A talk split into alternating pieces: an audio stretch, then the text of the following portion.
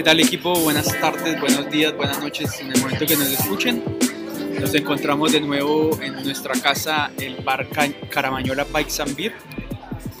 Eh, y bueno, un día soleado, muy, muy buena chela, muy buena pizza como siempre.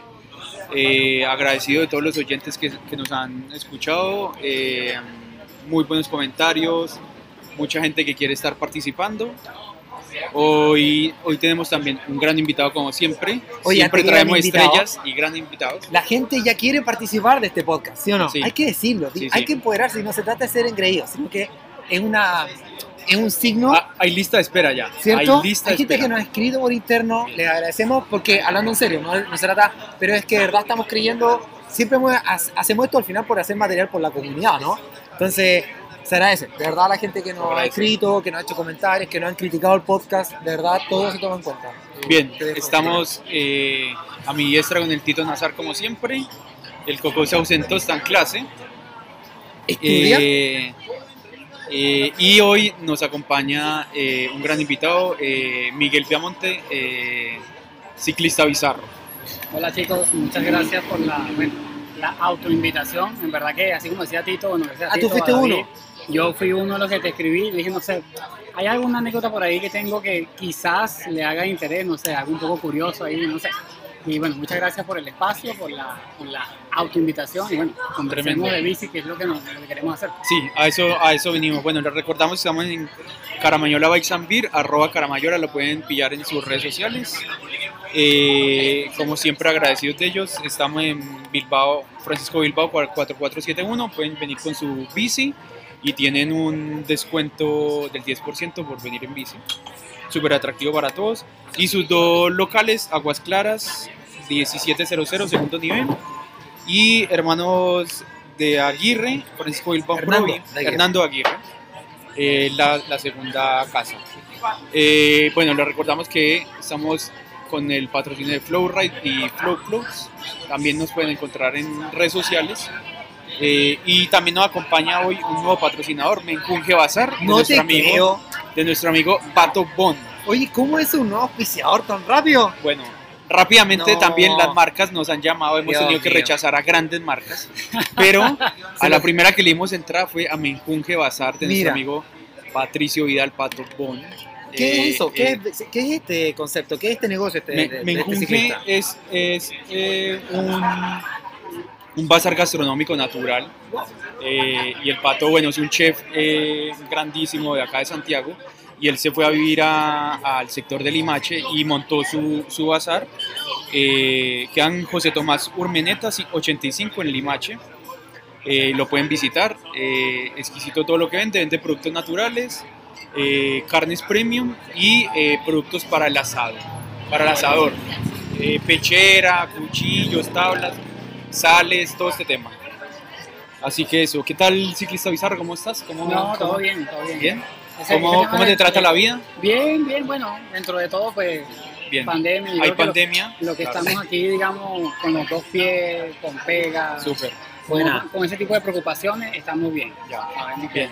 ¿Cómo ha sido, cuéntanos cómo ha sido el tema de tu participación en el ciclismo? Ahora te vi pasar una Rictay, antes tenías una Kona, que era la madre del gravel y de, de- del ultra, de la ultra, yo creo que esa Kona era de- del ultra. ¿Y, Sí, ¿y sí. qué pasó con ella? ¿Cómo, cómo, cómo has seguido con eso? O sea, a ver, o sea, yo puedo decir que yo empecé en el ciclismo con- como, cicl- como ciclista urbano. Perfecto. Digamos que en un país donde no es típico el ciclismo urbano, como Venezuela, país petrolero, Es demasiado. ex petrolero, o sea, era imposible de que la cultura ciclista fuera, fuera así predominante. Ojo con la montaña también, yo, yo Predominante, estoy sí. cerquita ahí en Colombia. teniendo Colombia y al lado. Montoya, exacto. Sí. Interesante. ¿eh? Sí, a, ver, a nivel profesional, sí han habido algunos, algunos famosos, Sí. mountain bike también, hay muchas anécdotas de ciclistas mountain bike, etcétera. Pero así de ciclista urbano, cero. Yo vivía, no sé, a 30 kilómetros de mi trabajo y se me ocurre la idea de tener una bici plegable, montar en el metro, tú sabes, la típica... Este, Pero eso acá en Santiago. No, no, eso en Caracas. O sea, ok. realmente fue- bizarro. Claro, entonces ahí y es donde viene la cuestión. Que tú, que tuvieras en Venezuela, en Caracas, a un tipo con una, una- con una bici plegable, era, o sea, ¿qué te pasó? ¿En serio? Se te dañó la bici, eso es una silla de rueda, era como esa, esa asociación de qué es ese tipo de bici. Y ahí Ah. empiezo como ciclista urbano. Ya después me vengo a Santiago me paso a la reina de las madres de las bicis plegables, que es la Brompton, la más compacta de- del mercado, digan lo que digan. Y ahí pues, ahí sí empiezo, yo, yo una especie de premisa que digo, yo en Santiago voy a pedalear todos los días, en todas las situaciones posibles, no importa lo que pase. Y de ahí se me mete el bicho de yo quiero hacer más distancia, quiero ir a otras partes, ya me, me, me, me cansé un poco del tema del tráfico, Seguro. de la hostilidad, etcétera Y ahí como que sí empiezo a, a salir a hacer otras cosas, otras cosas y ahí... A partir de entonces seguiste como Sí. urbano dentro de Santiago, ir a la pega, a la casa, a O sea, comprar el pan y bla, bla, bla. 100%, Cien- fue ok. 100% Bien. durante prácticamente 5 años. No dejé de usarla ningún día. ¿No extraviaste todo eso? ¿Cómo? ¿Estás, ¿Estás extraviado? ¿Marcaste todas esas No. distancias? ¿No sabes extraviado? Sí, como 14.000 kilómetros más o menos. Cacha, Fuerte, Buena años, pregunta, mira, años, sí. buena. Y en, sí, porque y el en plegable, 90%, el 90 eran recorridos en, en urbano, pues, o sea, en Claro. la ciudad había que hacer algún trámite. solo el- era- y el fin de semana el fin de fondo. semana salía muy poco, ¿no? Salía muy poco, salía muy poco. Y un día un amigo me dice, mira, ¿qué tal si nos vamos al Cajón del Maipo? Vámonos hasta Puente Alto, Tollito. en la, en la, claro, el Tollito. Y en verdad, o sea, como ciclista urbano, tú sabes que uno es como, como, como testarudo. Y uno dice, yo no voy a usar ropa técnica, yo no voy a usar nada cómodo, porque mi ropa del día a día es mi ropa de la bici. Y te das cuenta pues, del grave error idealista que uno comete. Y bueno, llega, llego yo a mi casa pues con dolores en todas partes por las múltiples razones, por la ropa, por el sillín, etcétera. Y bueno, e- el camino es más largo, pero de una u otra forma llego a la grave, a la cona, como tú dices, y yo digo, bueno, esta, esta cona va a ser pues la, la bici que me va a llevar a todas partes. Oye, antes, antes ahí en el punto del, del tema de la plegable, ¿qué características tiene la bici plegable? O sea, ¿qué caracter- Una es que la doblas y te puedes Sí. montar al metro, a un, a un auto, Correcto, y claro. listo, ya. El, el, el, Sí. el- espacio que ocupa una bici que no es plegable se reduce a un, un poco Sí. más, pero relación, eh, aro, ¿qué características tenía la, la que, la que tienes? la Brompton tiene aro 16, tiene cambios menor. externos e internos. La Tiene- masa trasera. Tiene, la masa trasera como bujes, como velocidades internas, más dos piñones afuera, la hace de 6 velocidades. Entonces, sorry que me perdí esa parte ahí. A ver, cuando yo empiezo a salir al toyo y tal, yo, empieza la transformación del ciclista bizarro, ahí empiezo a involucrar otras cosas. El punto máximo para mí en la Brompton es, un día un amigo me dice, mira, ¿y, y qué tal si nos vamos a lo Vázquez? Me dice Ah, él. ok, ya. Hicimos una ruta rara, no llegamos a lo Vázquez porque nos daba flojera el tema de devolvernos en el bus y todo el cuento. Él me dijo, vámonos tipo 3, 4 de la mañana y hacemos ida y vuelta a Curacaví, que eran cerca de 90. Buen pique. Ah, una- ¿son- ¿Son solo 90? Sí, no, no llega a los 100. Ya pensé era más. Pero Desde yo- Santiago Centro o algo así. De Santiago Claro. Centro, claro. Entonces, pero mi meta siempre era hacer el, el típico del Century, pues el siglo, los 100, etc. Y esa vez hago los 85, 90, y digo, pero no estoy lejos de los 100. Y luego, en mitad de año, el año siguiente, mi amigo me dice, mentira, conseguí la publicación de las breves. Y ahí veo los 200. Y yo creo que hablamos durante 3, 4 meses. Mi esposa decía, hablas más con él que conmigo. ¿Con quién? llama- ¿Con quién? Con, con un amigo que también que fue el que me Hace dijo, vamos a hacer la breve 200 en la plegable, en la Brompton. Y empezamos a cachar el tema de cuánto es el límite de tiempo, a qué velocidad vamos a ir. O sea, Claro. ten la idea de que ni siquiera usábamos ciclocomputador. Nada. No sabíamos a qué velocidad íbamos a ir. Él se compra un ciclocomputador y empezamos a darnos cuenta cuando podíamos ir por encima de los 20 por hora. Exacto. De hecho, estaba pensando esa era tu velocidad promedio. Entonces, los 20 por hora, ¿alcanza el tiempo? Sí, Sí. lo hacemos, pero eso Sí. sí, que no nos accidentemos y no nos pase nada. Porque ahí pues se va No toda pinches. y- Pero sí considerando parar a comer y qué sé yo. Sí, claro, claro, totalmente. Y bueno, entre una cosa y otra, conversaciones, mi amigo y yo como que nos envalentonamos los dos y hicimos la, la breve 200, la breve de 200 kilómetros y ahí como que es la primera vez que hago 100 kilómetros, bueno, ¿por qué no sumarle 100 más? Claro. Y ahí hicimos la, la breve que era Santiago-Rancagua Sí. por Cuesta Chada. Por Chá, sí. Claro. Y después no recuerdo por dónde. Sí, sí la, sí la recuerdo. Eso fue, ¿Sí? bueno, nosotros, ese día también se hizo una mini breve. eh, el Juan se inventó una mini breve de 100. Ah, Claro, esa era ya, la, la pre-breve. La, la pre-breve. Claro. Esa fue la primera vez que se hizo. Y yo recuerdo que, que yo la hice porque acompañé a un equipo. Incluso recuerdo muy bien que ese, ese día el premio o la medalla fue una medalla en, en parche. Sí. Fue súper linda, es la primera vez que hacen, Era la bien primera y única, sí, vez que hacen eso, pero sí, sí recuerdo, yo recuerdo también una que hicimos fue un aniversario, que fue por Cuesta Cepillo, o al revés, Claro, esa la hice en la. en esa la fue en Kona.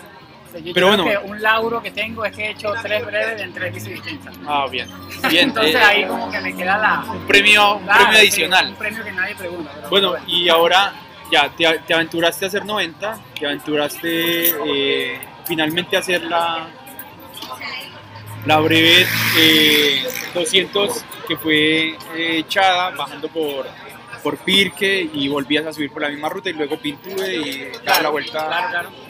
eh, ¿Y qué experiencia sacaste de ahí? O sea, ¿qué Espera un poquito. dificultades? Eh, La gente está escuchando porque estamos monitorizando el audio.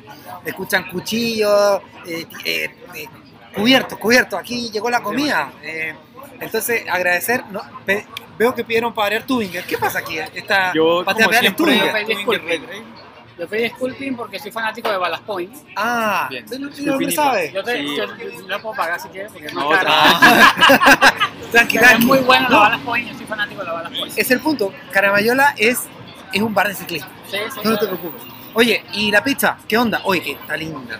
Yo he Veo dicho cibulet, veo camarones. Nueva, Sí, bueno. camarones. Salsa de ajo. Salsa de ajo, salsa de ajo también. Ah, ese es el olor que me tiene más. Ya, eso me estaba Eh, la vuelta se llama, la vuelta. La vuelta es el nombre de la pizza, ¿vale? Una nueva, de nueva que estamos probando eh, y se ve tremenda. Sí, se trae. El, tiene el. Quito, Ya, no pero- sabemos qué es lo que pasa, pero está con jugo.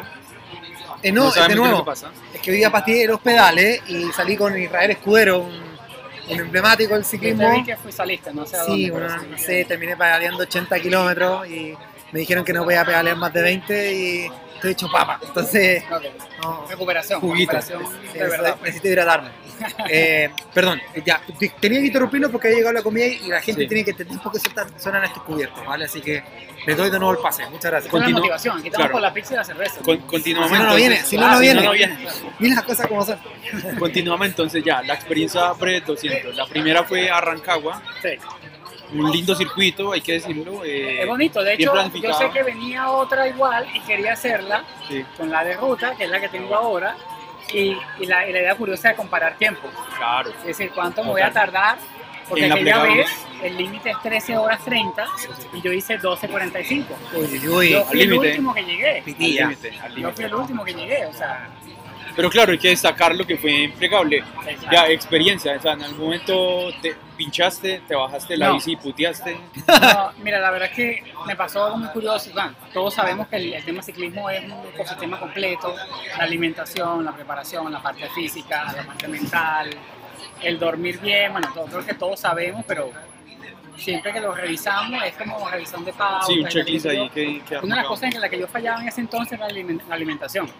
Yo no lo supe, sino que meses después, esa vez cuando empezamos a subir Chada, yo estaba mal, empezando. empezando. Eran 70. No, ahí Y yo ya decía, 70 más o menos. más o son Ay, encanta 70 y yo, o sea, aquí, aquí, hasta aquí llegó mi estreno y despedida de largas. De la distancias. breve y, de, claro, de larga distancia. Mi amigo que usualmente sube un poquito menos que yo, un poquito más lento que yo, sube más rápido que yo. Entonces mental, moral, Wow. emocionalmente, yo dije, ¿sabes qué? Se acabó esto, ya no me da, chao, o sea, era como que todo, todo mal, ¿no?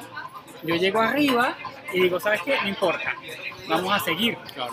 En algún momento pasará. Bueno, después descubrí que era un tema de alta carga glucémica, por el tipo de desayuno que estaba haciendo. Y obviamente pues ya no lo hice más. Pero Ah, me pasó un par de veces más, saqué como que despejé la variable, X más Y, etcétera, y dije, cambié la alimentación. Pero en ese entonces, imagínate, no has hecho la mitad del recorrido y te das cuenta que estás mal. Entonces ahí como que uno empieza a darse cuenta de que tienes que ajustar muchas cosas. ¿no? Evaluar. Sí. Y pinchazo, da, Pero sí, yo me pierdo porque yo no voy por las ramas no hubo ningún pinchazo. Bien. Y luego eso fue lo, lo más lo más grave que pasó. Yo decidí como no parar formalmente a almorzar porque tenía poco tiempo. Claro. Yo veía que la gente paraba, comía, se comía el medio costillar y tal, y qué sé yo, Sí. con los veganos, todo. Pero es lo que tú los veías, tú veías que comían el plato, comida y yo no tenía mucho tiempo. Entonces, como al kilómetro 150, ya siento que en verdad tengo que parar. Paramos en un localcito, comimos algo, al baño, el, el agua en la cara, ¿sabes? Como porque en verdad tenemos límite de tiempo. Y igual, cruzando los dedos que no hubiese ningún desperfecto, ningún problema. No tuvimos ningún desperfecto, no tuvimos ningún problema. Pues yo creo que si hubiese habido algún pinchazo, eh, se hubiese complicado el cumplirlo bajo el tiempo. Claro. Sí. Y ahí no, no, no, no, no sabemos, no le hemos preguntado al Juan, no sé si tú sepas si fue el, fuiste el primero en plegable. Sabemos que han- lo han Eso. hecho en, En monociclo. en, mono, en mono, han hecho en muchas bicis, en mu- Esa muchos vez tipos de bicis. cargo y todo. Cargo bike también, yo lo conozco, no me acuerdo cómo se llama, Sí. pero es el chico que hace el barista de café, Sí, también la sí, hizo sí, en cargo. sí, el, allí siempre la gente se ha aventurado a hacer en diferentes tipos de bicis, Sí, así sí. como el que quiere llegar primero y hacerlo en 6 horas y media, en 7, Claro. eh, ha estado... Esa El, es mi meta el ahora, Tito ha sido es mi meta uno de ahora. ellos. Yo nunca he llegado primero. De hecho, mi, ¿cuánto es mi Nemesis? Es Eric Cepeda. No, nunca le pude ganar. Nunca le pude ganar. Ya, y entonces va, partes con, con el tema ya, listo, superaste la barrera de los 200, llegaste a tiempo, finalmente Sí, da lo sí. mismo, da lo mismo finalmente en qué momento llegar y Eh, que continúas. Vemos que exacto. tus redes sociales está eh, Instagram, pero también está, hay un canal sí, de YouTube. sí, sí, sí. ¿Qué nos puedes comentar acerca de eso? Sí, ahí creo que, que, que me entró el, el bichito del gravel. Yo creo que todos hemos visto el canal de, de Dustin Klein en YouTube. Yo creo que el que no se quedó prendido con el gravel, Yo no, ¿Quién es ese? con el canal de Dustin No, Klein. no te rías, no sé quién es Dustin Klein. Es San Dustin Klein, por favor. Ah, ya. Yo, yo, yo cacho a Ted King, nada más. ¿No sé quién nomás? Y lo sigo tampoco Ya. muy prendido. Pero este King es un ex pro, ¿no? Es un ¿No? ex pro, Sí, bingo. sí, sí. Ya, ustedes saben. ¿no? ¿Quién He visto algunos videos de él, pero no todos. ¿Ya? ¿Quién es el Justin Klein? Dustin Klein es un tipo, ¿sabes qué? En Explícanos, Portland, porque no todos sabemos. en Portland es como la comunidad ultra super hipster, Sí. sin, sin ofender a los hipsters, todos tenemos algo de hipster, pero no está claro. Dustin Klein es como, él vive en Portland y en Portland es la comunidad así super hipster de todo el ciclismo, desde el tipo que anda en Chala, en la 26, de los años 80, Sí, hasta sí, el tipo que tiene la gravel hecha medida, ¿me entiendes? Hay un ecosistema así bien, bien variado de, de bicis de, de todo tipo, entre ellos la parte de gravel. Y con- hay un video famoso de, de, de Dustin Klein, de un video que él hace como de 200 kilómetros, gravel, bajo cero, nieve, lluvia, que en verdad que es así como bien inspirador. Buena. ¿Justin o Dustin? Dustin. Dustin. Ah, ya, para Klein, lo voy a buscar. Bueno. Sí. Y de ahí como que me entró el bichito del gravel. Buena. El bichito del gravel y hacer los videos. Obviamente no la misma calidad de edición, porque se ve que tiene mucho más calidad de Ahora, es- esto también parte con cambiar de la plegable a la Sí, cona. sí, En- yo, Entra ya, la cona en hay- juego. Está la etapa fixie de la que no vamos a hablar porque nos vamos a echar dos horas más. Pero también tuve una fixie como de bici de repuesto Ya, ok. y ahí como que comparé. Y dije, ¿sabes qué? La plegable. Yo ahí. Sí, estamos con el Nico también. Sí, Nico está el está, Nico, está porque presente hay que girar el micrófono para que se escuche, no- ahí me acerco muy, muy cortito. Lo que pasa es que he escuchado mucho el gravel, últimamente eh, en todos lados, y, y no, no sé, me parece Es la moda. Es, es la moda. En la moda. Ya, yo tengo un amigo de hace mucho tiempo, en la época de los furiosos ciclistas, el Pancho La Torre, que hace bolso. ¿Lo? No, pero lo furioso me. me me Ah, la ya, ya. Este, el Pancho La Torre hace bolso, bueno, ha hecho muchas cosas. Y me llamó la atención la otra vez un posteo que él hizo de por qué él hace prendas, cosas de vestir. Y eso, si, si Tito, tú puedes leer lo que él hace, One less gravel, dice. Como un gravel menos. es como. no, yo me, me llamó la atención, es como, como un auto menos.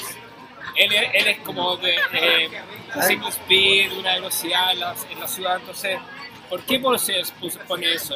¿Porque está muy de moda? ¿Porque toda la gente habla de eso? ¿Por qué? No podemos tomar la interpretación. O sea, es una interpretación, ¿no? No podemos saber lo que quiso decir, no tenemos que preguntarle directamente. De hecho, parece que tenemos un personaje por, por entrevistar.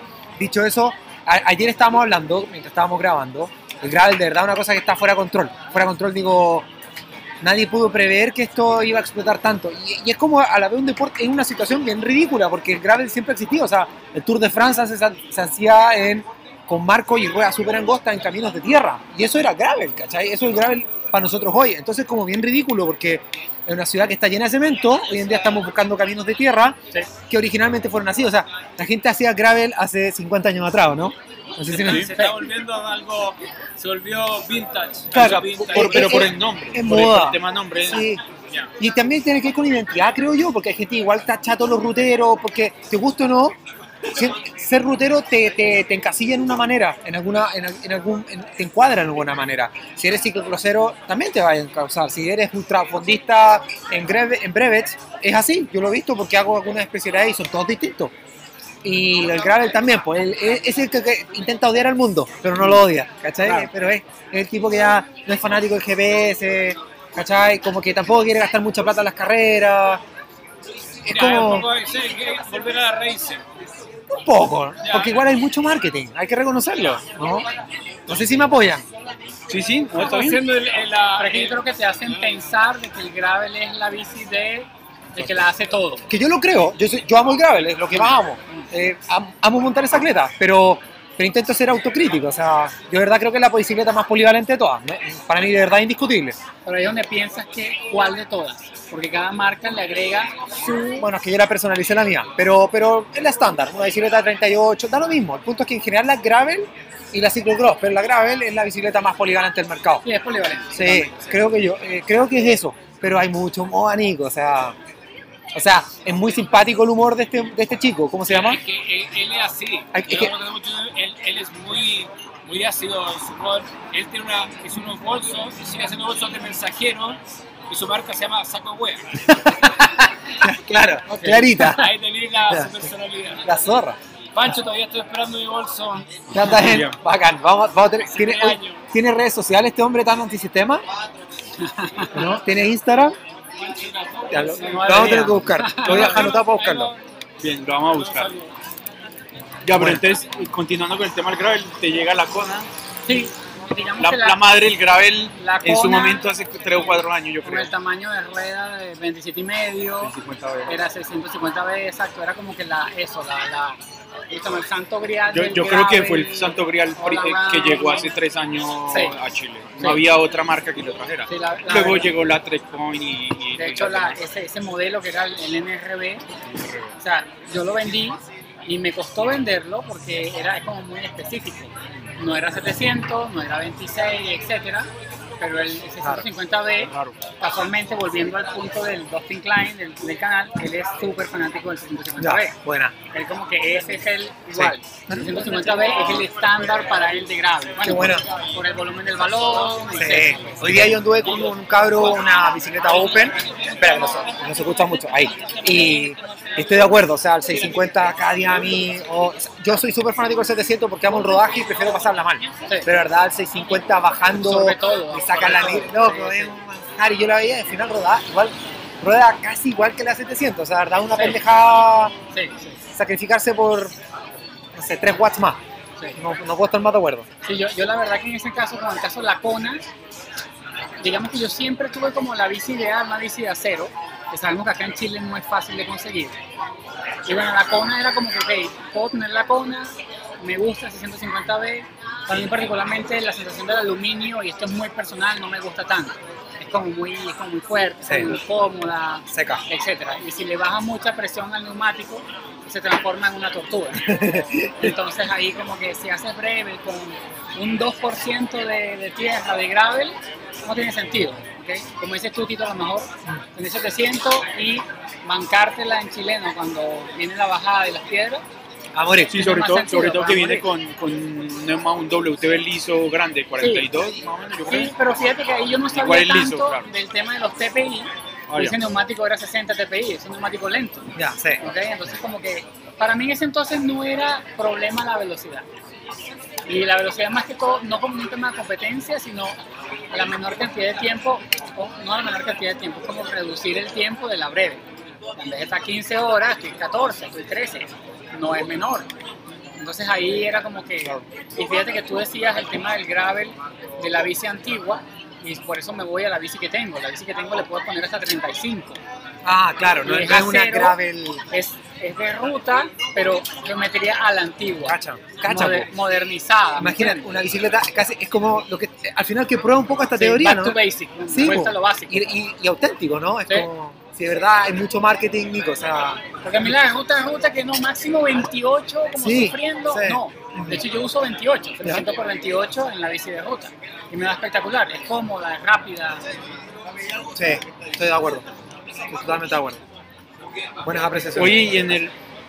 ¿Qué más tiene en el canal de YouTube para que la gente lo busque? Arroba ciclista bizarro en YouTube. Pero ya, llegaste al gravel, empezaste a hacer videos de gravel. Sí, Tienes ahí uno de las varas. en las barras, sí, se, costó, estuvo complicado. ¿Y, y qué más has, has experimentado o, o a, o a dónde nos, nos quiere llegar tu canal? O sea, ¿qué nos quiere enseñar? ¿Qué nos quiere dejar? Que- y un poco la, la, la pregunta va es, eh, ¿por qué la gente debería ver la bici como medio de transporte? Tú pasaste de ser el ciclista eh, de ciudad que se, que, que se movía al mercado, a la pega, a hacer trámites, eh, luego un poco de competencia por ponerle adrenalina. Sí. Y, y- pero ¿qué enseñanza nos quiere dejar tu, tu canal? ¿A, a, a dónde está apuntando? ¿A dónde lo quiere llevar? Sí, fíjate, voy primero de, de la última pregunta a la primera. Bueno, el- el- yo creo que el, el- lamentablemente sabemos que las ciudades de Latinoamérica no están hechas para la bicicleta, todos lo sabemos. Y para el que no sepa, que escucha de afuera, pues no están hechas.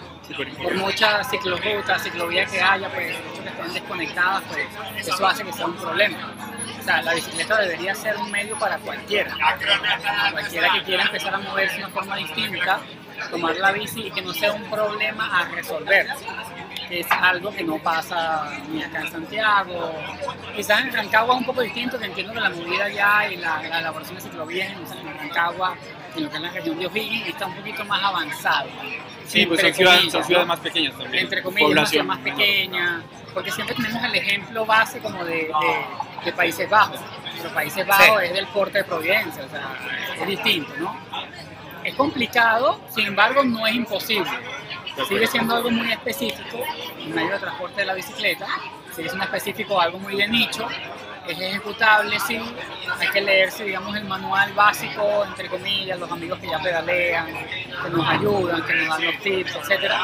Pero yo creo que debería ser, debería ser parte del estándar, parte de, los planes, ¿verdad? De cada comuna, de cada municipio, que cada vez haya más ciclistas, por, por todos los beneficios que hay, sustentabilidad, Contaminación, Contaminación. eh, salud. salud, todos los beneficios, en verdad, o sea, yo creo que muchos países sufren problemas de obesidad en general, y evidentemente algo... Chile no, permíteme corregirte. Somos todos flacos. Todos, todos flacos, sí, claro. sí. Aquí menos de 70 kilos no aceptamos. No, todo está ya pequeña, todo está Claro, allá todo está ya ese, sí, sí. Entonces, entonces sí, yo creo que la, la, la bici debería, debería ser parte del estándar de los políticos, etcétera, porque yo creo que es un medio sustentable, no porque yo lo use, no porque ninguno acá presentes lo utilicemos, yo creo que es una manera de, de tú apoderarte de la calle, de tú ser más independiente, o moverte en bici dentro de la ciudad es la manera más eficiente, sí o sí, o sea, ponlo como sea. Evidentemente hay un límite de distancia, ¿no? Un límite de distancia, no puedes agarrar una bici cuando nunca has hecho ejercicio e irte aquí a Puente Alto. No lo vas a hacer, o sea, o vas a sufrir, la vas a pasar Hay que, ir, mal, hay que ir probando. te va a doler todas las rodillas, te va a doler la cadera, te va a Hay, doler la hay espalda, que conocer manos. la ruta, la Por ciudad. eso te digo, toma tiempo. Una anécdota corta es como yo empiezo a manejar bici, me compro la plegable en Caracas y digo, no vale, voy al trabajo ya, de inmediato, Pero fue bizarro. al tiro, como dicen. Pero cuando salgo dentro de mi residencia, hago dos kilómetros y me quería morir. Porque no tenía la condición física. Entonces está eso. ¿Es, es factible? Sí. ¿Debería ser parte del estándar de la movilidad dentro de la ciudad? También. ¿Toma tiempo? Sí. Entonces eso. Esa es mi opinión así del, del ciclismo urbano en Latinoamérica. Yo creo que la realidad de Chile, de Caracas, de Bogotá, de Medellín, se exporta, yo creo que casi todas las ciudades de Latinoamérica. ¿no? Salvo Buenos Aires, que es súper plano. Claro, Entonces sí, ahí está sí, ahí, ahí- ahí depende, de- de la, depende de la ciudad. ¿Qué, qué nos puedes comentar? Bueno, volviendo un poco a las breves, ¿hiciste más? ¿Hiciste, Sí, incursionaste más ahí en el ultra? Sí, yo, yo bueno, resumo un capítulo del canal. El, el canal de YouTube, digamos que lo que buscaba un poco era mostrar mi experiencia. Claro. Uno no tiene como un libreto predefinido, uno se le va ocurriendo un poco Sí, lo que vaya el- pasando. En el camino, lo que vaya pasando. Yo hice una mezcla ahí como de videologs, como de anécdotas, etcétera. Un poco desordenado, lo, lo confieso, pero así es, ¿no? Uno tiene un editor, uno tiene un productor, uno se le va ocurriendo en, en el camino, ¿no? Y la idea era mostrar un poco la experiencia, incentivar a las personas que usaban la bici, bien sea de gravel, de ruta, de montaña, etcétera, porque al final yo creo que Yo creo que el, el efecto secundario de usar la bici responde mucho a nuestro problema. Es el tema de las endorfinas, el tema químico, Sí, el, sí. el tema empoderador de No, hacer largas distancias. Totalmente de acuerdo. Por ejemplo, tú me preguntabas lo de la breve para conectar un poco las dos preguntas. Yo he hecho cuatro breves, tres 200 y una 300. La 300 la hice con la Kona, en la 650B, y yo creo que es la breve más sufrida que he hecho desde que empezó. No sé si fue Desde que tú partiste en, la planificación, fue la tercera breve que hacía. Tito, Tito está con un orgasmo gastronómico con la pizza. Ya, perdón, No Es que ayer dije que la pizza de ayer era la mejor, pero esta de verdad la cagó. No, o sea, la- muy buena. la- media fría ya entonces. No hay manera. No, no, pero está. No hay manera de expresar la cara de Tito con la pizza y David estaba callado hace Sí también con la Perdón, pizza. perdón. sea, no, no, no, por favor, es que es No, parte de la está, experiencia. la cagó, la cagó. Yo no había venido porque me un poco lejos, pero voy a empezar a venir más seguido. Está mortal. O sea, esa breve, esa breve 300, yo estoy así como, no sé si mala planificación, pero tú sabes cuando tienes un día malo en la bici. Tú sabes cuando sales y dices, yo creo que me debería devolver. Yo pensé eso las 15 horas que rodé. ¿En serio? Bueno, es una breve de noche, hay que decirlo. Era, no, esa era, no, esa era diurna, esa fue la ¿Sí? breve no oficial Ah, que se suspendió, no, no recuerdo las razones, Y todo el mundo Pero- quiso salir. pero se hizo un grupo de WhatsApp y dijimos, ¿sabes qué? Hagamos la breve igual. Se armó un grupo de 30 personas y salimos todos a la hora puntual. Imagínate las ganas de hacer la breve. Empieza a ir a Viña por la dormida y regresar por la dormida. Entonces el reto era subir en ascensión vertical 1000 metros con 200 kilómetros encima. Era duro, era duro. Yo Claro, porque la se iban- hora y media, hora 40 que me eché subiendo la. Se iban hasta Tiltil y bajaban por. eh, iban hasta la playa, Claro, volvían y sí, Piandino y terminaban en Flow, en nuestra tienda. Mira, Dice- Eso, eso es una carrera, Eso es como un desafío de distancia. sí. pero, pero es algo que es muy específico. Algo como que es eh, este tramo con 200 kilos de, Sí. kilos, kilos encima. Sí, ya queda marcado, ya queda marcada la ruta, queda marcada la altimetría, todo. Es lo que hace Juanma eh, No, pero- cuando pero terminamos acá. como una, una saco piedra atrás en la espalda no, no he escuchado esa, esa como variante de existe mira El, el- el- digamos que eso viene de Europa, recoger largas distancias. pero ya la, la- se ha complejizado tanto buscar me llama la atención de acá tú me hablaste del Everesting Tito, la otra vez que yo decía el Everest subiste el Everest Claro, ¿en qué era? No, no. no el Everesting ¿de qué es? ah es esto entonces me llama la atención lo que tú me dices ahora de las cantidades de cosas ya como muy específicas oye no esto es solamente este trayecto pero con 200 kilómetros se han ido como las carreras cada vez como haciendo su tono Sí, mira, el, el- el- el- tema de Austral Randone, que representó en su momento a la Brevet y ahora Brevet Chile, tienen dibujado por alrededor de todo Chile miles y miles de rutas, eh, ida y vuelta o en círculo, eh, como tú quieras, o en cuadrado, como tú quieras verlo, de rutas de 200, 300, 400, 600 kilómetros, 1000, 1500, todas las que tú quieras. Y ellos se han encargado de, de hacer un trazado súper grande. Entonces a, a veces se cumple, a veces no se puede cumplir, porque claro, no sé. Hay, hay, hay- Pero lo, lo de llevar atrás, la, la, la- eso nunca lo he escuchado. ¿Qué cosa? Lo del, lo del peso. No, Como no, el era, peso. era, era simbólico, o sea, No, no, fue simbólico, los 200 Claro. kilos literalmente. kilómetros. No, dos ¿Cómo kilómetros. simbólico? No, no, po, no, po. Fue, él dijo eso, no, pues son 200 kilómetros que él llevaba y tenía que, ya, que escalar ya lleva mil metros. en 1000, No, po. llevas 200 kilómetros de acumulado de distancia. Claro. Claro. y te falta Sí, terminar sí, 100. sí, Escuché otra No, no, cosa. no, no. Así de así de eran No. 300 kilómetros, era ir a Viña y volver. Quédate loco. mochila de No, 200 no, kilómetros. te cachai, ma, te con bueno, no, lo digas muy duro, a lo mejor a alguien se le ocurre hacer algo distinto. Ah, Es que eso- Caramayola que has inventado un nuevo desafío. No, monociclo, no Buena sé, idea, buena idea. con tres chelas encima. Siempre, Caramayola 2.0. siempre Claro. Caramayola haciendo la vida difícil. Claro. claro. Complicando los desafíos. No le basta con el 10-10 y ahora se inventó la breve 200 kilos. 200 Claro. kilos. Kilos, 200 Ah, K. 200 K con kilos, 200 sí, sí, kilos. Qué tremendo. Oye, ya, y Todo por la la, pizza. la 300, tremendamente compleja, sí, sí, sí la Sí, recuerdo muy bien. compleja. Eran 3.500 de desnivel vertical. ¿3.500? 3.500, sí. ¿Cuánto Sí, porque hay que hacer 300. 300. Porque hay que hacer la dormida por ambos lados. Sí, claro. Y hay vuelta. Vas a la playa y termina en claro. Chesterton. Y el regreso es como subir farellones. Y, y vuelve a subir. Después de 200 Después, después Claro. de 200, en, en que termina en Tiltil, subes Piandino. Es difícil, desde Piedra Roja hacia Piandino. Ah, Piandino. A esa hora. Vale, ahí está. Sí, atroz.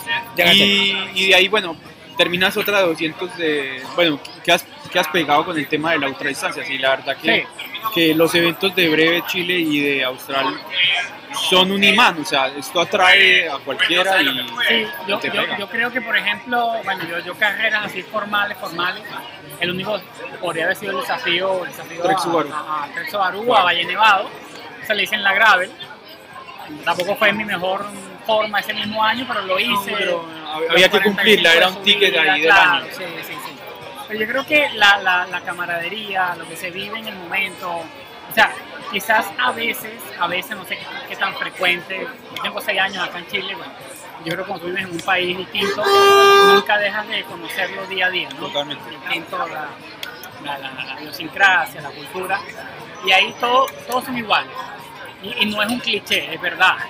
O sea, los el mismo cansancio, el mismo agotamiento, el mismo esfuerzo, cualquiera se puede en accidentar. los puntos de control. Cualquiera puede pinchar a los puntos de control hay como esa mini adrenalina de Sí. llegar, sellar De sellar. y seguir, ¿me entiendes? O sea, tú sabes que un amigo me decía, uno que hace la, la breve conmigo, me decía que los puntos de control eran así como ese límite mental que decía, ya me falta menos, me falta un tercio, me falta un cuarto, me faltan tres cuartos, etc. No, sobre todo que te enteras quién va de primero, cuántos Claro, han pasado, sí, en qué sí, posición sí, vas. Sí, sí. No, no, no, es, no es algo competitivo la bread, pero, pero sí uno lo va asumiendo. Yo siento que es para ti. Es personal. Yo, yo, por ejemplo, todas las breves he estado, bueno, la, salvo la de la Brompton, de las 12 horas 45, la otra fue 8 horas 20, 8 horas cuarto, no me acuerdo, con la Kona, y la última que fue la más rápida, que fue, no recuerdo cuál fue la ruta, pero... Y La de, la 200. de Cuesta Cepillo.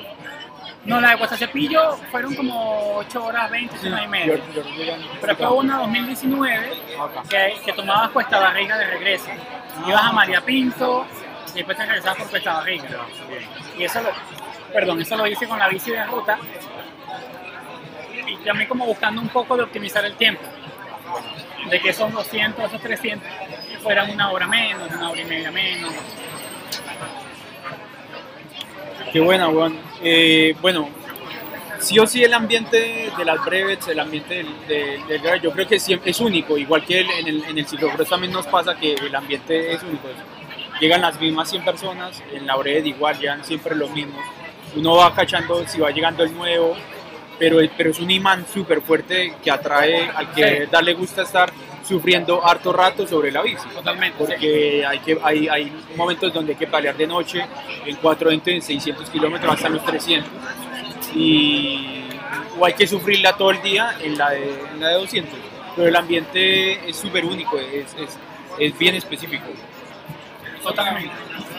¿sí?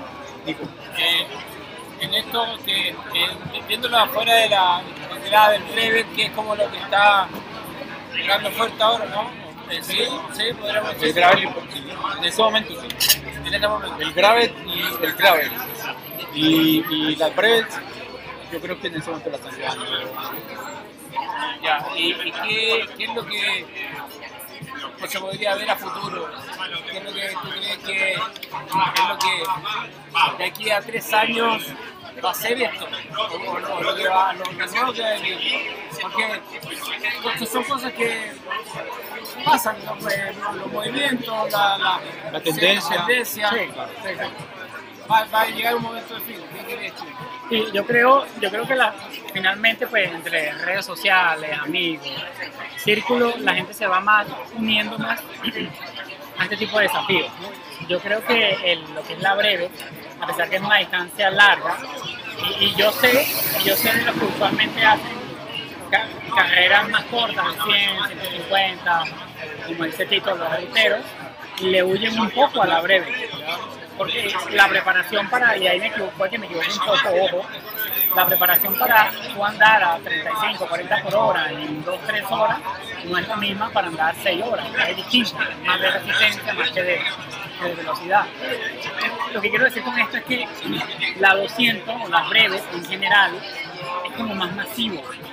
Puede que sea una locura, pero es más masivo, porque no sientes que es algo específico para el deportista, entre comillas. Hay como ese estándar del deportista, del que hace ruta, como decían del rutero, del rutero que hace medio, medio odioso, medio, no sé, esa es mi percepción. Pero la breve es como, es como más de todo. ¿Okay? Por más que sea más difícil, que vas a tardar entre 8, bueno, 6 y media, como decían los, los más pro, los más pro, entre comillas, eh, hasta 11, 12 horas, incluso si no lo logras dentro del límite de tiempo, que es parte del desafío, uno de los desafíos, igual te queda la satisfacción. Sí, sí, libre. a, a eso es lo que voy, o sea, es muy, es muy masivo y cuando haces 200, bueno, ya esto es como, como un tema más, empiezas a pensar la de 300, empiezas a pensar la de 400, aunque sabes que estás jodido de pierna, estás cansado, puedes ir lejos de la meta. siempre vas a pensar en la otra. Sí, sí. Pero no es para siempre, eso voy, no es para siempre. Mi pregunta es, ¿qué viene después del grado? ¿Qué es lo que tú piensas? Porque a veces es un péndulo. Vamos a larga distancia, vamos a esto, súper buena onda, sin, sin, prácticamente sin podio, y después vuelve a otra cosa que es distancias ultra cortas, muy competitivas, es, como eh, la, la sociedad se maneja en esas circunstancias. ¿Qué crees tú que, después qué va a pasar cuando esto se asiente y empieza a bajar qué crees que viene después? Yo creo que, yo creo que es muy personal. Yo creo que cada quien va eligiendo su camino. ¿no? Yo, por ejemplo, nunca fui fanático del mountain bike, por ejemplo, y ahora estoy súper prendido con el mountain bike. Y el mountain bike es algo que tiene que 30, 40 años, o sea, no es algo nuevo. Y yo me compré un- una mountain bike eh, rígida, es como volver a lo básico. Claro. En el, en el fin de tu péndulo, para mí, actualmente viviendo en Santiago, el gravel no tiene mucho sentido. Porque no, como dice Tito, no hay tanto, no hay tanto gravel para hacer. O sea, si viviera en el sur, viviera en Ponce, viviera en Los Ángeles, viviera, no sé, en Pucón, sí o sí me compro una gravel específica para gravel, pero es eso, quizás es un poco personal y depende de la ciudad donde vivas. Eso, eso va a ser, porque siempre va a haber desafío. Un desafío de corto tiempo, de largo tiempo. Yo creo que el deportista, como somos nosotros, no élite, pro patrocinado. Bueno, hablo por mí, no sé si lo explico acá. Está patrocinado. Está patrocinado por Caramayola, Claro. el David, claro. Hay, hay, hay algo para, hay algo para añadir ahí que la barrera de, de, de la ultradistancia ya la pasamos, tuvimos el año pasado una Cruz Andes de 1400 kilómetros. Totalmente, claro. Eh, el- Es el- que el- ¿qué, esa es mi pregunta, ¿qué pasa después? Porque ya subiste 200, 400, llegaste a los 1000, 1400, llega un momento en que ya eso se, ya se satura, o sea, ya no puede ir, ya llega, llegan cosas ridículas, entonces, ¿a dónde vuelve? yo quiero ¿A dónde vuelve la disciplina? Yo quiero vaticinar algo. eh, es que está muy bueno. A mí me gusta tu filosofía porque creo que entiendo la pregunta. Eh, la otra vez, a ver, primero, siempre mi argumento de lo que voy a decir es que Chile es un país de montaña. Entonces, yo creo que, como bien dices tú, me encantó el concepto del péndulo, porque en el fondo tú tienes una curva, en este caso estamos en el péndulo como agarrando vuelo, está, está en la bajada, entonces está todo explotando, exponencial, todos vendiendo como locos, las marcas se están forrando, todos happy, todos happy, y todos nosotros gastando nuestra plata, súper bien. Pero es efectivo que después el péndulo va a llegar hacia la parte en ascensión donde la curva va a crecer menos, porque ya la gente hizo la brevet. A mí me pasó, yo hice todas las brevet y no, la verdad no quiero hacerlas nunca más. No tengo nada en contra de las brevet, pero fue, lo encontré ya muy fácil, chao. No quiero nunca más. Pero yo creo que hay una cosa que es el futuro, pero el futuro digo desde el siguiente nivel. ¿Cuál es el siguiente nivel? No te puedo decir, en eventos deportivos yo creo que Chile siempre va a estar muy estancado porque somos muy poquitos, te explico. En la carrera de trail running, que es más mi mundo, la carrera que más convoca en Chile corredores son mil corredores. Y es la media fiesta, pero es una vez al año. En Argentina, una carrera julera, julera. Así, es muy malo en Chile. 800 personas, una carrera media 1200, 1400 personas, porque son demasiado argentinos, ¿cachai? Que encima quieren gastar plata. Es una filosofía muy distinta. Pero yo vaticino que el futuro del gravel o cualquier cosa del ciclismo, pero en particular como el siguiente nivel, es usar la cordillera de los Andes para como patios de juegos inexplorados. Yo creo que ese es el siguiente nivel del ciclismo. Ahora, eso no va a ser nunca masivo, porque es más peligroso y todo lo que quiera. Pero Chile tiene un potencial mundial para decirle... ¿ah? De. El cerro, porque loco, los Alpes, ya los gringos lo hicieron todo, ya los europeos lo hicieron todo, ya no tienen más que hacer, están todos locos.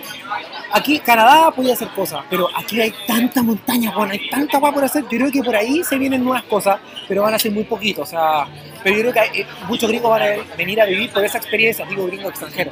Eh, creo que esa es la magia de Chile, que no, no la tiene ningún otro país. O sea, Argentina y Chile, tenéis demasiada montaña, podéis inventar cualquier estupidez. Bueno, sí, No sé. si el señor Ricardo Lago hubiera terminado Sendero de Chile como prom- prometió, ¿Ya? ¿no es cierto? ¿Se acuerdan del Sendero de Chile? Ah, estás al tanto del Sendero de Chile, muy Pero buena. si yo estuve con Ricardo Lago ¿En serio? en la, en la inauguración de la parte de Mahuida Mira, del 2010, Buena. yo le presté mi bici le dije, eh, señor presidente, por favor, me- ¿quieres por favor a la bici? Porque él lo hacía, lo hizo a pata. Ya. Corría rápido el viejo. Ah, Dije, señor presidente, mi bicicleta. No me dijo, joven, gracias. Y ese tiempo era que se iba a hacer, si recuerdan, el Sendero de Chile de de Arica a, Ma- a Magallanes. a Magallanes, por, la- por- por el- un sendero andino, digamos, Sí. eh, preandino, Sí. que para eso que decís tú, bueno, ha sido espectacular. Sí. Fui a hacer la semana pasada. Está todo cortado. Sí. Es que el concepto, bueno, ahí nos vamos, disculpa, pero es que No, no, eso es lo no. ri- rico de hablar de esto. Se me, se me hizo una idea, pero sigue. sí. Claro, el, el tema hoy del Sendero de Chile es ese el desafío. Yo que vivo en Magallanes, hay partes donde el sendero pasaba por senderos privados. Entonces los privados dijeron que sí porque es todo muy bonito, pero después la gente empezó a dejar basura, que al final es nuestra responsabilidad como deportista. Obvio. Y los gallos dijeron, ¿sabes qué va? Chao, el sendero está cerrado. Y yo de hecho ahora hice un FKT un- que corrí como 50 kilómetros de un punto A a B y tuve que pasar por puros terrenos ilegales, o sea, ilegalmente, porque está- y era sendero de Chile. Claro. Y hoy en día casi no hay rastro del sendero porque la flora se lo comió todo. Sí. Perdón. Por ejemplo, hay un mini documental por allí de encontrar el camino de los incas en Exacto, sí, aquí hay, Y es una locura. Y, pensamos igual, así como dices tú. No, no, no estoy familiarizado con el concepto, pero me hago la idea de trazar la cordillera, entre comillas, no sé. Partes del virreinato, Claro. te vienes para acá. Trail running, mountain bike, enduro, lo que sea, en verdad que. Por eso digo que es muy personal. Porque, por ejemplo, desde el punto de vista de mountain bike, enduro, es mucha técnica. Y técnica que, como tú tienes casi 40 años, dice, oye, me voy a partir la clavícula, el fémur, eso es muy personal. Que me atrevería, sí, obvio, pero obviamente es más escalonado, yo creo que es más personal. Yo, yo estoy de acuerdo contigo en que la cordillera tiene mucho potencial, hay muchísimo, o sea, piensa que, no sé, tener carreras por encima de los 3.000 metros sobre el nivel del mar, Claro. eso no es fácil de lograr, eso no es fácil de tener. Entonces, yo, yo recuerdo que con el tema de la, de la Cross Andes lo pensé un par de veces. Yo, yo tengo una amiga que, un amigo que es montañista, pero más de, de- de hacer trekking, y, y pensaba pasar por el Aguas Negras Sí. a 5000, donde la subida te iba a tomar, qué sé yo, 5 horas, 6 horas, no recuerdo muy bien, pero había un paso desde Vicuña, si mal no recuerdo, fronterizo, Sí. y bajar a Argentina, y yo decía, ¿de dónde saco suficiente agua? Entonces ya el tema cordillera es una variable gigante Sí. que no sabes cómo resolver. Desde el punto de vista de, de, por- de deportista, bueno, y tú dices que para él es fácil la breve, yo todavía estoy en la etapa de que sea fácil la breve, pero es muy personal. Pero es cada mental. Quien tiene, cada quien Es tiene mental la y preparación física. Eso, a eso me La refiero fácil. Para mí no fue, no fue duro. Es duro físicamente, Obvio. atroz. Pero más me refiero al, al, al hueveo mental. No, obvio, o sea, porque tú puedes estar muy preparado, Sí. pero a la hora, Chao. a la hora te puedes decir, Sí. ¿sabes qué? Me quedo con mi casa, Sí, ¿sabes? Pero yo- lo que yo quería decir es que para uno es más fácil porque hay un factor genético. sí. Ah, El también. tema deportista, Condiciones. el loco que tiene, no sé, el VO2 máximo, Sí. que ya es como más específico, o sea, hay tipos que nacen con eso y a lo mejor nunca lo descubrieron, y hay tipos que sí lo descubrieron, como los ciclistas de los 70, de los 80, etcétera, y todo el mundo supo, oye, este tipo tiene 89 VO, VO2 máximo. Y cuando yo veo el mío tengo 50, o sea, algo Exacto. callampa, como dicen ustedes, Sí, sí. en chileno, pero eso ya es un factor genético. Sí, claro. Pero siempre está el factor mental. Exacto. Tú dices, Que la ultradistancia yo creo que es lo que más gana. es lo que más gana. Sí, boca de las esa dura le gana al duende del VO2 máximo. Claro, es el- las ganas de hacerlo. Sí. Yo, yo sigo ultraciclistas, no, no ultraciclistas, sino lo que hacen trail running, ultramaratón. y tú ves el ritmo que ellos llevan y es un ritmo lento, Sí, pero es cabeza. sí, la van a terminar. Es cabeza, claro, es que tantas ganas tienes tú de tener ese lauro, esa, esa, esa victoria, Claro. porque al final es tu victoria y es lo, que Lo, yo lo creo- personal. es lo que yo creo que es el ciclismo en sí, pues, o, o cualquier actividad de largo aliento. un poco complementando ahí el tema de, de lo masivo que pueden llegar a ser estos tipos de eventos, no sé, tenemos una brevet que en la de 200 se inscriben 200 personas Sí. para, próxima, para la, Sí, sí. la que viene ahora, el, que era en enero y que viene ahora en, en en- era en diciembre, perdón, enero, y, y viene en el 23 de, de enero. Son 150 personas inscritas y hay mucha gente pidiendo cupo, Es bastante, pero cada vez que va aumentando la distancia hay menos gente. hay menos gente, sí. Pero, pero miren, este, este, los pongo en este otro escenario. El año pasado una Cruz Andes tuvo 30 inscritos, Mm, de esos participaron 20, partieron 20 y, y hubo algunas bajas. Terminaron que 17, o sea, un Claro, retiro, hubo, hubo unas bajas y hoy, y hoy tienen una inscripción de más de 100 personas. Viene Sí, gente de claro, Rusia y de claro. Europa. Tremendo, tremendo, o sea, e- es, es un juego. O sea, Sí, ¿cuánta claro. gente se atreve realmente Claro, o cuántos claro. de esos mil van a terminar? Exacto. No sé, lo vimos ahora el domingo en, la, en el Mundial de Ciclocross. Corrieron 66 y terminaron La 33. cantidad de retiros En, en que me- hubo, en medio del barro, o sea. Claro, sí. Estuvo buena. Sí. Pinto se retiró, ¿Qué- por ejemplo. que- que hace lo una que- semana entonces- estaba ahí de primero durante siete vueltas. Entonces, claro, ¿qué es lo que pasa ahí con el tema masivo? De, Sí. de de cuánto puede convocar una marca o una carrera? Si, si lo hay, por el marketing, por más juego, por Claro. patrocinadores, por todo. Claro. Pero ¿cuánta gente se atreve? Lo que decía el Tito, o sea, aquí hay menos, menos chilenos, entonces hay menos gente que va al trail. En Argentina son muchos y va, va todo. Pero, pero fíjate algo que tú dices de, de, de- y hacemos el mismo caso de Chile. Tengo amigos que viven en Colombia, unos amigos que viven en Bogotá, otros que viven en Bucaramanga, otros en Medellín. Uno de los que más pedalea vive en Bogotá, me- y yo le cuento acerca de la breve, y él me dice, acá no hay breves. Ojo, ojo que Colombia- sí, sí- sí está la representación, pero Sí, ok. en la persona en Medellín no la hace masiva, Ok, sino que la hace con sus amigos. Yo, ya. lo, yo lo conozco. Y, y- y la ACP, la, la organización de, de- de la París Brest París o de Francia, eh, tiene su representación en Colombia, pero la persona que lo hace en Medellín nunca ha visto este tema, ni siquiera como un tema comercial, sino de claro. masificarlo y de presentarle este tipo de, de- de formato a la gente y sí invita a sus amigos y en Semana Santa hace, no sé, creo que hace Medellín, Cúcuta, ida y vuelta y son 600 kilómetros. Me, me parece que esa es como la, la, la brevedad que hace, que digamos que es para completar los cuatro ciclos que, que también hace, Sí, para hace PVP, claro. pero no lo hace masífico o no lo hace por un tema de marca o por un tema de, de- de entregarle el, el- el evento a la gente. Porque eso es lo que hace hoy Breve Chile y Austral Randonera, Claro. entregarle el Claro, producto a la gente, vivan en la claro. experiencia y, y conozcan de este mundo, pero, pero continúa siendo un nicho, o sea, cuando llegamos a las 600 es un nicho súper pequeño porque van menos de 50 personas. Eso siempre ha 30, sido 20, así. Claro. Ya, pues, ¿cuándo?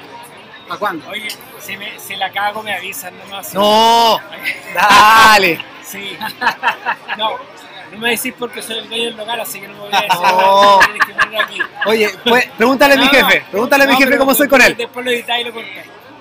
Pasa es que mm, me llaman la atención otras cosas que en estas cosas, en largas extensiones de cuando uno está con tú y tu mente, ¿no es cierto?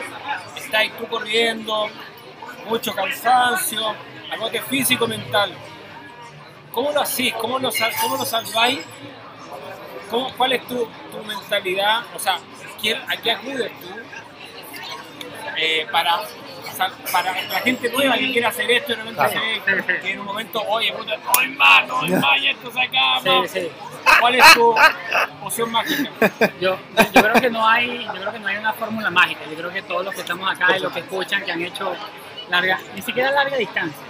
Yo creo que cada vez que tú sales en la bici es como, es como un juego, ¿no? Tú no sabes cómo te vas a sentir ese día, tú te preparas, tú puedes tener toda la preparación física que tú quieres, mental, etcétera, pero cuando estás en el momento siempre es distinto. Ahora, no hay fórmula mágica. Yo creo que, creo que coincidimos todos con esto, es la testarudez. Yo creo que ser lo suficientemente testarudo y lo suficientemente sí, testarudo y testarudo para decir yo quiero, yo me predispuse, yo me propuse esto y yo quiero lograrlo. Y vuelvo a la primera anécdota de, primer- de larga distancia, la, aquella salida del Toyo en la Brompton, quizás creo que acá con el mismo short que tenía en ese entonces, donde había dolencia en todas partes, no voy a ser muy específico, yo creo que todos saben de lo que estamos hablando, Ya tú sabes. ya tú sabes, claro. Y el punto es que tú quieres lograrlo, porque tú dices, a mí me encanta andar en bici. Y es donde la tercera razón sería el masoquismo, porque tú terminas una prueba de 100, de 200, de 300, la que sea, y llegas hecho bolsa a tu casa sin ningún tipo de energía, experiencia ¿Qué, qué te personal, ayuda a eso? Experiencia personal, llegas a tu casa y al día siguiente lo quieres volver a hacer. Y dices, pero ¿por qué? Eh, eh, ¿Qué, te ayu- qué me ayuda eso? Yo creo que es, es como un logro personal. Es como el, no sé si alimentar el ego, entre comillas, Convicción, yo creo que es convicción, gracias David. Y yo creo que es como, es, es el logro, es como decir, yo me lo propuse, yo lo hice. O sea, eso, eso quizás muy personal, quizás no responda a lo que tú estás esperando. Es que eso es como cosas más, más particulares de ti, por ejemplo. Hay gente que la música escucha, hay música que se le mete una mantra, hay música que empieza a pensar en un pajarito, hay música que se hace una meditación. Hay gente que yo he cachado que se metió al desierto de Atacama sin libros, sin música, solo, durante dos semanas nunca se vuelve loco. Claro. Yo el del letrero de, de Minutos Pagaste, el tipo se puso a llorar. Claro. Casi perdió el tenía un rollo personal. Pero no, no tuvo ni una distracción, es mucho más extremo. Pero para la gente eh, en general, esas pequeñas cosas que lo ayudan como a acompañarse, ¿cachai? Que, oye, esto es lo mío. Yo todo- me entiendo que todos son testarudos y todos quieren esa proyección de, de hacer algo grandote. Pero ¿qué, ¿qué es lo que te ayuda? ¿Quién es que te acompaña? O sea, pe- personal y espiritualmente, yo creo que bueno, tengo mi, tengo mi papá, tengo mi esposa, sea, que me espera en la casa, y tengo mi, a- mi familia es mi esposa y mis dos gatos, digamos lo que vimos acá en Santiago. Esa es mi familia, o sea, y quizás yo siento así como que, oye, los estoy dejando, me puede pasar algo, pero mi esposa me apoya 100%. O sea, sabes que el día que tú dejes de salir en bicicleta, me dice ella, yo te voy a insistir para que lo hagas, porque es el efecto de es el efecto de haber superado la barrera, la pequeña, la de 20, la de 30, la de 50 kilómetros, o la de 200, es el efecto que tiene. Yo, yo una vez conocí a una persona que tenía, también tenía una Brompton, una bicicleta plegable, y él decía, esta es mi terapia. Entonces eso es lo que me impulsa a mí, en ese ciclismo urbano, venirme en bici, porque te, te, así como tú decías, el tipo que entra al desierto de Ataca- de Atacama y se aísla de todo, es una especie de aislamiento. Cuando tú estás en la bicicleta, cansado, agotado, a 100 kilómetros de casa, es como esa barrera mental. Tú dices, ¿sabes qué? Yo, yo tengo que llegar. No va a haber nadie que me traiga. Puede que haya hablado con un amigo, como un salvavidas, pero tú dices, yo quiero lograrlo. O sea, si he ido tan lejos, me falta, entre comillas, solo 50, se transforma en algo filosófico, espiritual, mental, se transforma en muchas cosas. Yo creo que salirte de tu, bueno, yo sé que está súper cliché en la zona, en la zona de confort, salir de zona confort es lo que te hace, no sé si mejor persona, pero sí te hace mucho más fuerte. Yo creo que es parte también del, más allá de la parte física. personal. Sí, la parte, es ese desafío personal, es físico, es espiritual, es mental. Eres, eres, eres otra persona cuando vuelves. Esa anécdota no es solo una anécdota. No es la anécdota del curado, que también es chistosa. Y me tomé no sé cuántas no sé cuántas chelas, me tomé tres pitchers, etcétera, en el Caramayola, qué sé yo. Es otra anécdota, sí. Pero es una, una anécdota que tiene otras vertientes, tiene otras aristas. Eso, eso es para mí. No sé qué dicen. Bien, no, eh, eh, como tú lo dices, es personal, o sea, cada uno eh, sobre su convicción, sobre su- sus objetivos de vida, entonces cada uno va a ver en qué momento lo cumple y, y en cuánto tiempo y, y la forma también. Un poco para, pa- pa ir cerrando, ya llevamos el tiempo justo, ¿qué, qué, cuál es el futuro de Ciclista Bizarro? ¿Qué viene para, para Ciclista Bizarro? Bueno, entendamos que estamos en medio de la pandemia, viene una vacuna pronto, pero, pero también el gobierno nos entregó herramientas para salir de vacaciones entre enero a marzo. Sí. Es hermoso, yo creo, súper lindo para todos. Vamos a tener vacaciones en verano. Pero saliendo de esta pandemia, teniendo, teniendo ya una vacuna, que, que es lo nuevo que viene. O sea, están las redes sociales en Instagram y hay un canal que, que, que nos enseña, que nos entrega información, pero es el futuro que viene. Sí, yo, yo creo que es, es como hacer todas las distancias de la breve, sigue siendo mi, Un objetivo. mi objetivo. Quizás si no es tan atado a ese, a ese esquema, es que sea, por ejemplo, no sé, una, una especie de cicloturismo exigente. No sé, por ejemplo, yo estuve hace un, un par de meses en, en Pichilemu y hacer un 200 kilómetros de acá a Pichilemu, pasando el Alto Colorado, sería un desafío bonito. Yo creo que conocer nuevos lugares en bicicleta te da un valor Sí. muy distinto al de tomar el auto o la moto, bien sea como maneje. Yo creo que para mí conocer lugares nuevos en bicicleta es como el plus, ¿sabes qué? Yo llegué a Pichilemu en bicicleta, por eso me encantó Pichilemu, by the way. Si no es el formato de breve, que, que es duro, son los 600, dormir no sé cuántas horas, etcétera, es hacer un, ciclo, un cicloturismo, no sé, más deportivo. Es hacer, no sé, mil kilómetros en el tiempo que me dé. Hago 200 cada 5 cinco días seguidos, ¿me entiendes? Es como ese desafío que sigue siendo físico-mental, agregándole la parte turística y por qué no la parte física. Es, ¿sabes qué? Yo quiero establecerme el límite o el, o el pico de ir a 30 por hora. Ese es mi, mi desafío, bien sea por parte física, o porque le pongo unas ruedas aero a la bici, que que es parte de mi plan que tengo ahora, pero es eso. Y lo, y lo otro es seguir- ir, bueno, eh, grabando y, y, y el, teniendo... canal, el canal quiero darle otra, otra visión. El, el videolog es difícil. Ya. Es difícil entre los 200, 300 grabar. Yo grabé todo lo que pasó en la 300, pero no supe cómo editar, ¿ok? Y quizás darle un poco más de, de, de pues un poco este formato, de explicar algunas cosas.